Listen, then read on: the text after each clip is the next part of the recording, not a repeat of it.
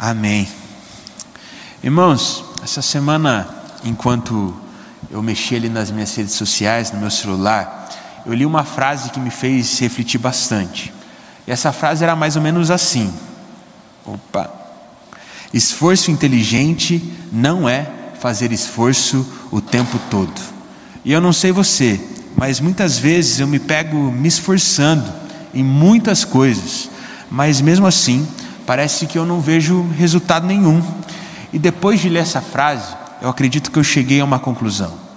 Talvez eu não veja resultado porque eu estou me esforçando muito com coisas que eu nem precisava me esforçar, perdendo tempo com coisas que não vão me levar a lugar nenhum, ao invés de me esforçar em relação às coisas que realmente vão me levar para o lugar onde eu quero chegar me, viver, me levar a viver uma vida onde eu realmente quero viver.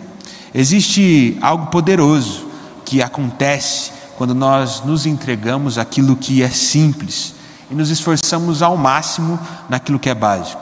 Muitas vezes, quando nós tentamos fazer tudo, a gente não consegue fazer nada. Mas quando fazemos o simples, o pouco, bem feito, parece que todas as outras coisas simplesmente acontecem em nosso viver.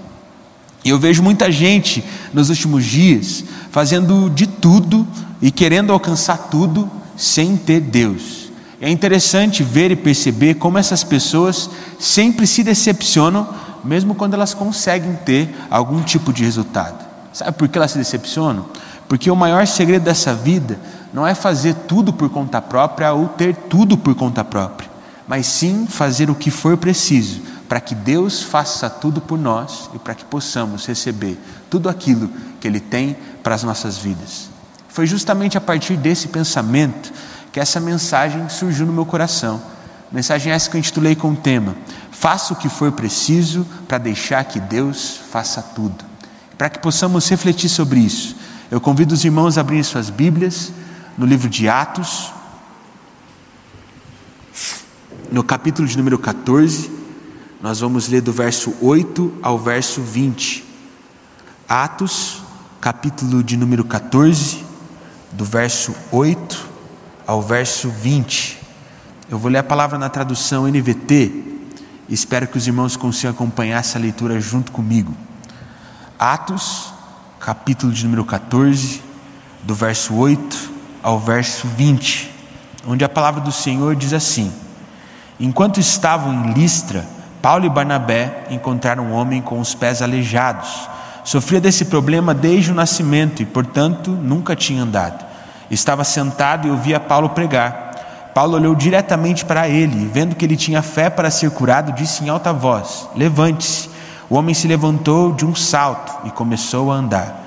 A multidão, vendo o que Paulo havia feito, gritou no dialeto local: Os deuses vieram até nós em forma de homens. Concluíram que Barnabé era o deus grego Zeus e Paulo o deus Hermes, pois era ele quem proclamava a mensagem.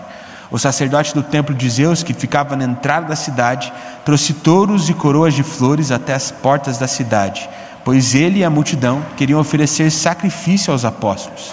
Quando Barnabé e Paulo ouviram o que estava acontecendo, rasgaram as roupas e correram para o meio do povo, gritando: Amigos, por que vocês estão fazendo isso? Somos homens como vocês.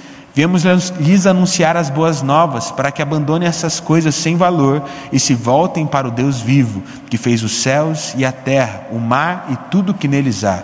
No passado, ele permitiu que as nações seguissem os seus próprios caminhos, mas nunca as deixou sem evidências de sua existência e de sua vontade. Ele lhes concede chuvas e boas colheitas e também alimento e um coração alegre. Apesar dessas palavras, Paulo e Barnabé tiveram dificuldade para impedir que o povo lhes oferecesse sacrifício. Então, alguns judeus chegaram de Antioquia e Icônio, instigaram a multidão, apedrejaram Paulo e o arrastaram para fora da cidade, pensando que ele tivesse morto. No entanto, quando os discípulos o rodearam, ele se levantou e entrou novamente na cidade. No dia seguinte, partiu com Barnabé para Debe. Vamos orar mais uma vez? Senhor Deus Pai, nós te agradecemos, Senhor. Te agradecemos porque Tu és um Deus bondoso, um Deus maravilhoso, um Deus que nos ama e um Deus que está conosco em todo o tempo. Te agradecemos pela Sua palavra, te agradecemos porque o Senhor tem gerado algo em nossos corações e te pedimos para que nessa tarde o Senhor quebrante os nossos corações, de forma que a Sua palavra possa fazer vida em nosso viver. Venha com a Sua presença, Pai, pois a Sua presença e a Sua palavra são tudo que nós precisamos para vivermos a Sua vontade. E nós sabemos que a Sua vontade é boa, perfeita e agradável. Esse é o nosso pedido, essa é a nossa oração. Em nome de Jesus, amém. Irmãos, eu acredito que a partir desse texto de Atos, nós podemos aprender três coisas. E a primeira coisa que nós podemos aprender a partir dessa passagem que nós acabamos de ler é a seguinte: é preciso ter fé para você viver o que você nunca viveu. No texto que nós lemos, Paulo e Barnabé, eles estavam em Listra, e enquanto estavam nessa cidade, os dois conheceram um homem aleijado que desde seu nascimento nunca tinha andado, nunca tinha conseguido andar. Um dia, esse homem estava sentado, ouvindo Paulo pregar, e Paulo, vendo que ele tinha fé para ser curado, ele disse alto e claro: Levante. Um milagre extraordinário tinha acabado de acontecer ali naquele lugar. E sabe, irmãos, eu gostaria de te fazer uma pergunta. Você já imaginou o sentimento desse aleijado? Você já imaginou o quanto feliz você ficaria no lugar dele?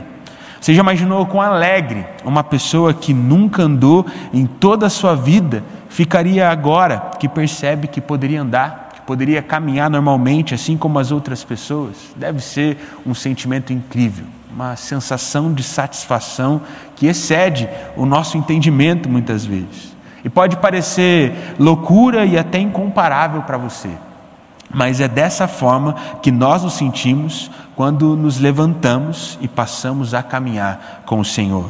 Quando demonstramos com nossas atitudes que nós temos realmente fé de que o caminho do Senhor é melhor do que os nossos caminhos e de que é apenas pelo poder de Deus que as coisas vão acontecer em nosso viver.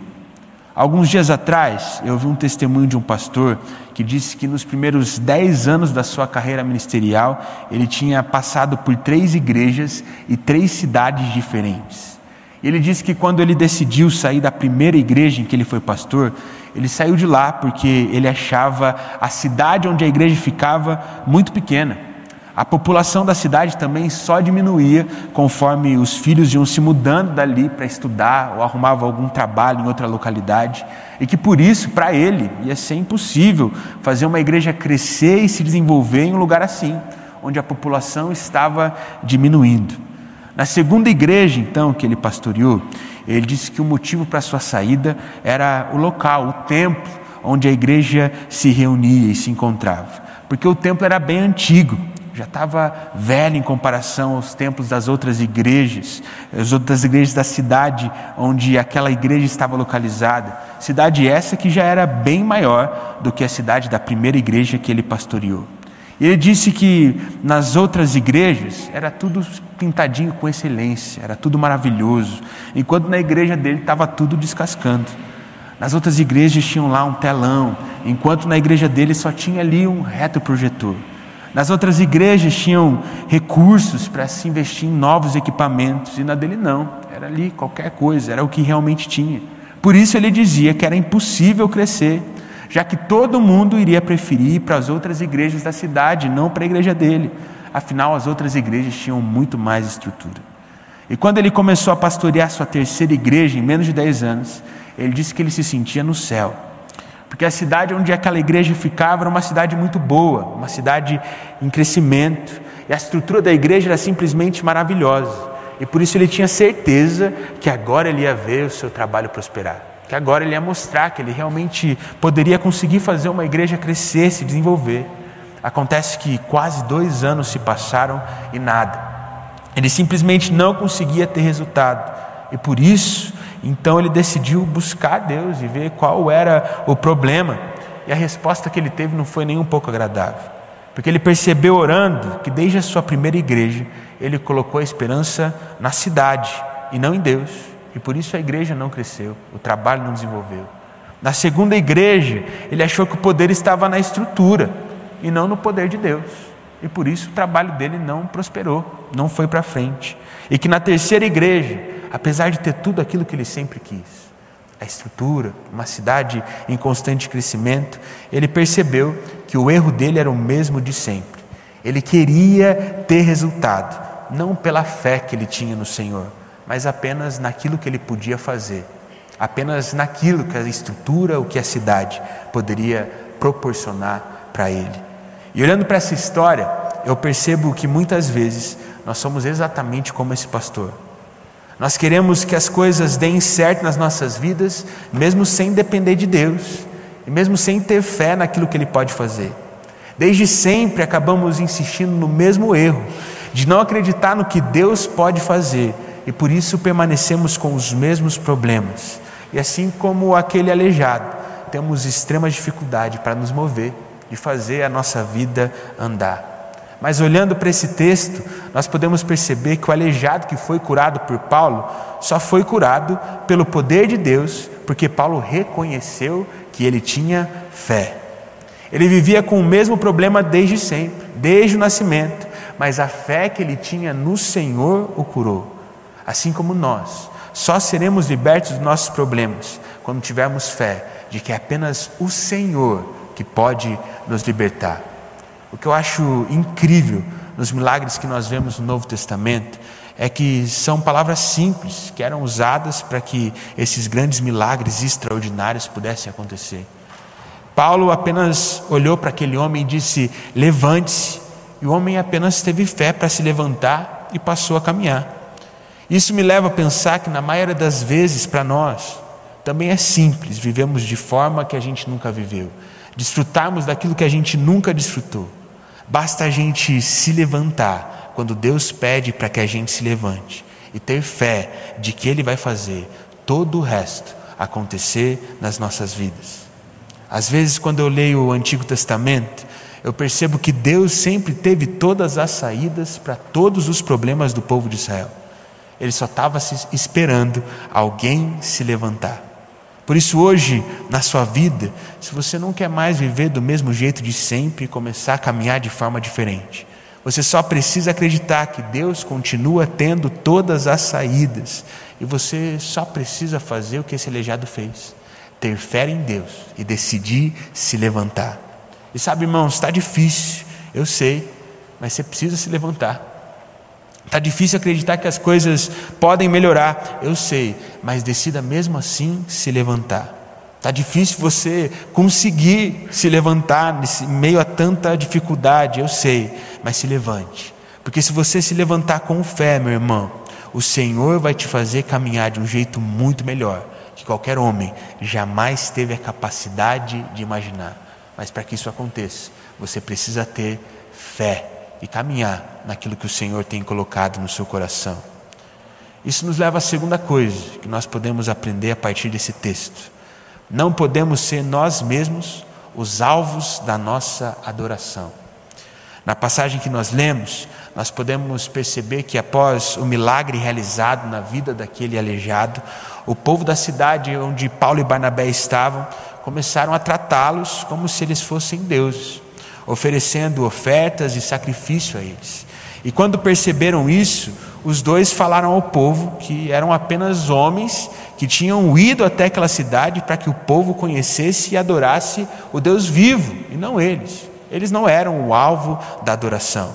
E olhando para esse relato, eu percebo que o grande problema do povo dessa cidade era buscar cuidado, proteção e auxílio em outras coisas e pessoas e não em Deus. Da mesma forma que eu percebo que o grande problema das nossas vidas é fazermos a mesma coisa que o povo dessa cidade e acharmos que sem Deus iremos chegar em algum lugar. O povo daquela cidade adorava quem, poderiam, quem poderia dar aquilo que eles precisavam no lugar de adorarem a Deus, assim como nós, tentando fazer as coisas por nós mesmos. Passamos a adorar quem nós somos e o que podemos ser, no lugar de adorarmos o nosso Deus. No lugar de buscarmos agradar a Deus, agradamos a nós mesmos. E pelo fato da gente sempre querer mais, a gente nunca se agrada totalmente e permanece mais. No lugar de deixarmos o Criador de todas as coisas nos guiar, nos deixamos ser guiados por nós mesmos e acabamos perdidos no meio do nada, sem a gente ter no que se apegar. Ao invés da gente adorar a Deus, nós adoramos o nosso próprio umbigo e cada vez fica mais difícil satisfazer todos os desejos que nós temos. E assim nos afundamos cada vez mais. Meus irmãos, chegou a hora de entendermos algo. O maior prazer dessa vida não consiste em ser servido, mas em servir a Deus. O maior prazer dessa vida não consiste em ter tudo aquilo que a gente deseja, mas sim em ser o que o Senhor deseja que a gente seja.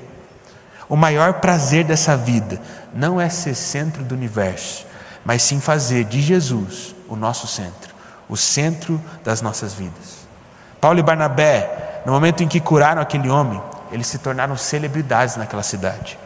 Todo mundo queria conhecê-los, todo mundo queria falar com eles, todo mundo queria abraçar eles. Eles poderiam viver a vida ali como reis depois dos milagres que eles tinham realizado. Mas logo que eles perceberam que o povo estava fazendo, eles repreenderam aquelas pessoas na hora, pois eles já tinham entendido que o maior prazer dessa terra não é ser glorificado, mas sim glorificar a Deus com aquilo que nós somos e com aquilo que nós fazemos.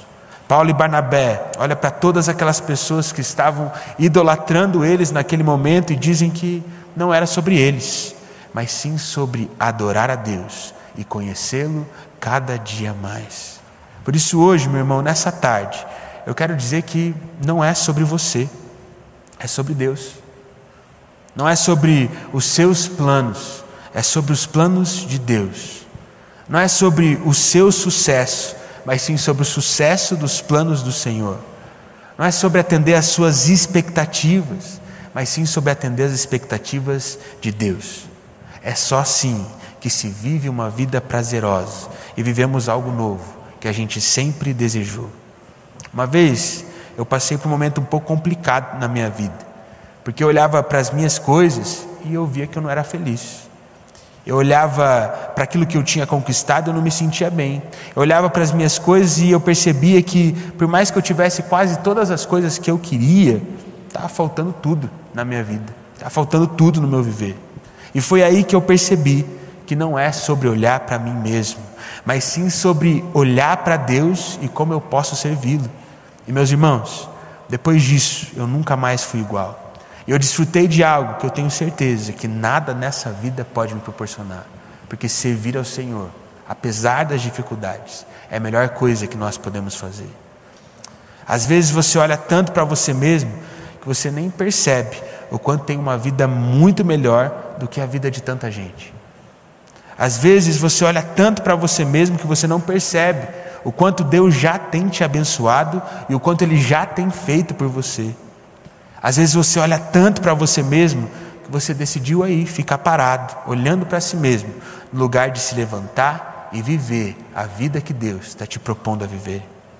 Por isso, meu amigo, eu te faço um pedido: não torne você mesmo o alvo da sua adoração, porque adorar a Deus com tudo que você é e faz é o que realmente vai te fazer melhorar e viver uma vida melhor.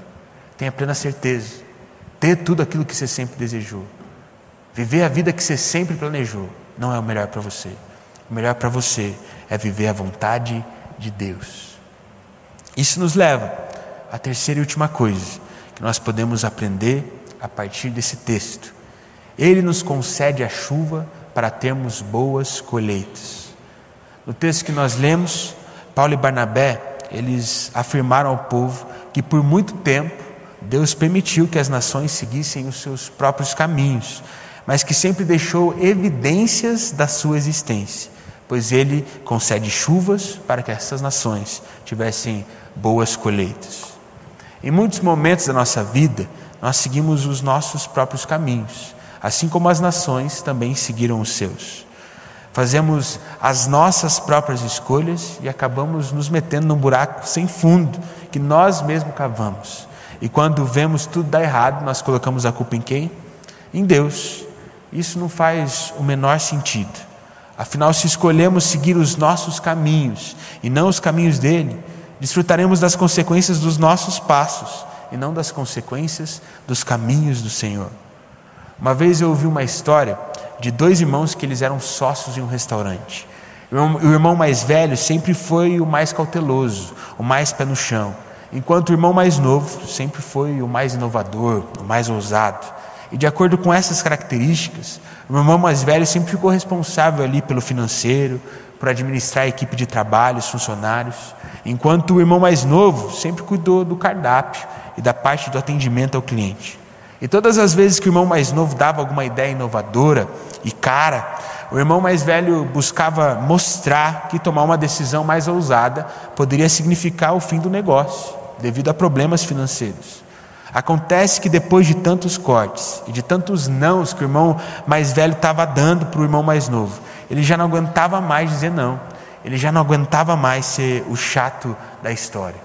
E um dia, quando o irmão mais novo chegou com mais um projeto, todo inovador, mais uma vez, o mais velho olhou para ele e disse: Olha, isso aí pode dar muito certo, mas também pode dar muito errado também. É um tiro no escuro, mas fica a seu critério. Eu não vou mais ficar dizendo não para você. É você que vai decidir. Com isso, o irmão mais novo tomou a decisão de colocar aquele projeto em prática. E pouco tempo depois ele já viu que não ia dar certo e fez os dois perderem um valor considerável em dinheiro. Mas quando os dois sentaram para discutir o que tinha acontecido, o irmão mais novo não quis assumir toda a culpa da história, não. Ele olhou para o irmão mais velho e disse o seguinte: Ó, você não disse sim, mas você também não disse não para a minha ideia. Se você tivesse dito não, como você sempre disse, nada disso teria acontecido. Parece ser um pouco absurdo essa atitude do irmão mais novo. Mas olhando para as nossas vidas, muitas vezes eu percebo que nós somos exatamente como ele. Agimos e vivemos por nossas escolhas, sem ouvir o que Deus nos direciona a fazer.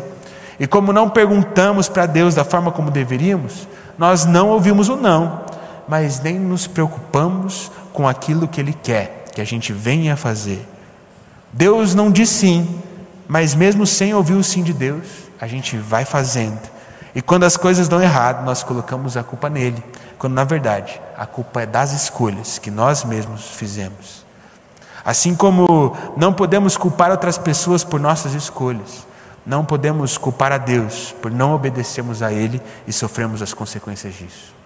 Mas o bom desse texto é que ele nos traz esperança, porque ele nos diz que, mesmo com o Senhor permitindo que as pessoas escolham não seguir os seus caminhos, ele permanece sempre enviando a chuva para que possamos ter boas colheitas.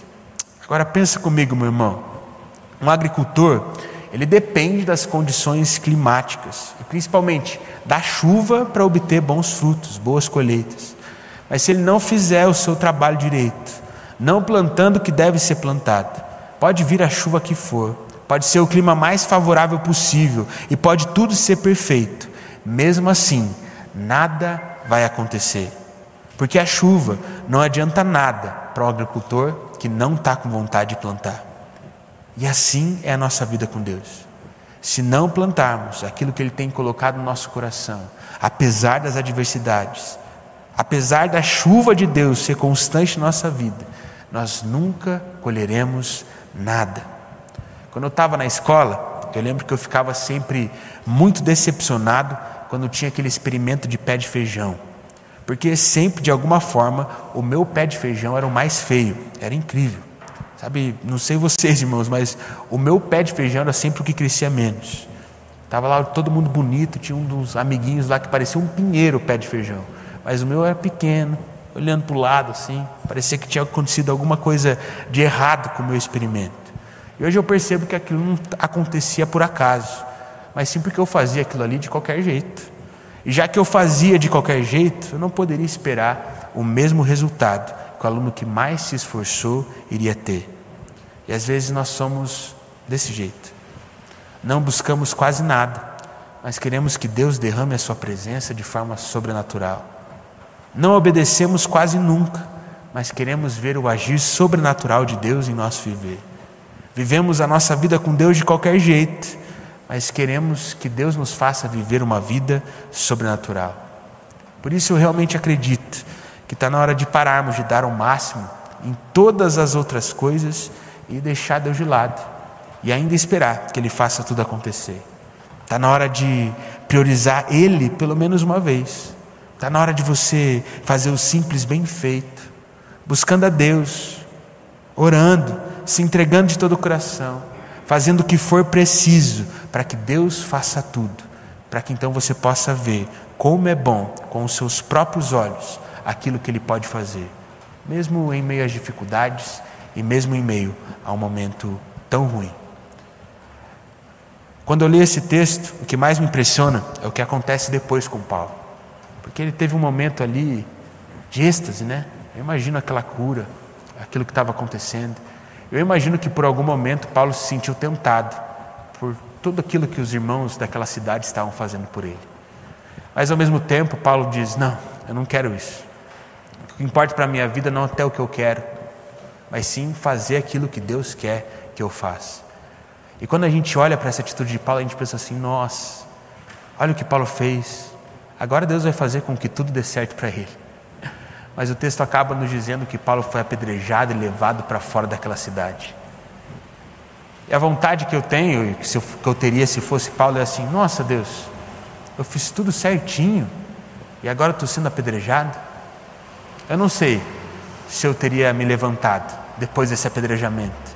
Mas o que a palavra diz é que Paulo se levantou. E sabe, irmão, talvez nessa tarde você se sinta apedrejado pelos problemas que estão acontecendo na sua vida. Só que você está achando isso tudo tão injusto que você não estava com vontade de se levantar. Eu tenho quase certeza que esse apedrejamento que você está sentindo em relação às circunstâncias nem se compara ao apedrejamento que Paulo sentiu aqui. E mesmo assim ele se levantou, porque ele entendia que o real poder não estava nas circunstâncias. Ele entendia que o real poder não estava nas outras pessoas. Ele entendia que o real poder não estava em ver as coisas melhorarem. Ele compreendeu que o real poder estava no poder de Deus. E por isso ele decidiu se levantar. Por isso, seja qual for o seu problema nessa tarde, decida se levantar, reconhecendo de que o Senhor é Senhor, tendo fé naquilo que Deus pode fazer que eu tenho certeza que Ele vai permanecer te dando força para que você então possa desfrutar daquilo que Ele preparou para a sua vida. Por isso, nesse momento, eu te convido a fechar os seus olhos, a baixar sua cabeça, para que enquanto eu faço a minha oração, você faça a sua oração também, pedindo força para que o Senhor te ensine a permanecer firme nele, apesar de todas as dificuldades que você tem enfrentado. Senhor Deus Pai, nós te agradecemos, Senhor. Te agradecemos porque Tu és um Deus maravilhoso, Pai. Tu és um Deus bondoso, um Deus que nos ama e um Deus que está conosco em todo o tempo. Te agradecemos, Senhor, porque nós podemos perceber que o Senhor tem feito grandes coisas em nossa vida e pedimos perdão, porque muitas vezes não somos gratos, porque muitas vezes esquecemos aquilo que o Senhor já fez e o que o Senhor tem feito. Mas ao mesmo tempo, Pai, hoje nós te pedimos por força porque nós reconhecemos que muitas vezes não iremos ter aquilo que nós queremos. As coisas não serão no tempo que nós gostaríamos que elas fossem, mas ao mesmo tempo nós queremos entregar o nosso coração a Ti, nós queremos nos entregar ao Senhor, tendo plena certeza de que é o Senhor que fará todas as coisas. Por isso, Pai, mesmo que por muitas vezes a gente se sinta apedrejado pelas circunstâncias da vida, nós nos levantaremos pois sabemos que o poder de Deus é maior e que pode nos ajudar a vencer toda e qualquer situação. Por isso eu te peço, Pai, por cada irmão que está aqui nesse culto nessa tarde, por cada irmão que está acompanhando esse culto online, por cada irmão que irá assistir essa palavra, que o Senhor, Pai, possa estar gerando em nossos corações a certeza de que se nos levantarmos e buscarmos o Senhor, o Senhor nos dará força para desfrutarmos da Sua vontade. E que apesar de não vermos aquilo que nós gostaríamos de acontecer, que o Senhor gere em nós perseverança, para que a Sua perseverança gere em nós o caráter de Cristo, para que assim possamos desfrutar do amor de um Pai amoroso, mesmo em meio às lutas e mesmo em meio ao apedrejamento. É isso que nós pedimos, Senhor. Em nome de Jesus, amém.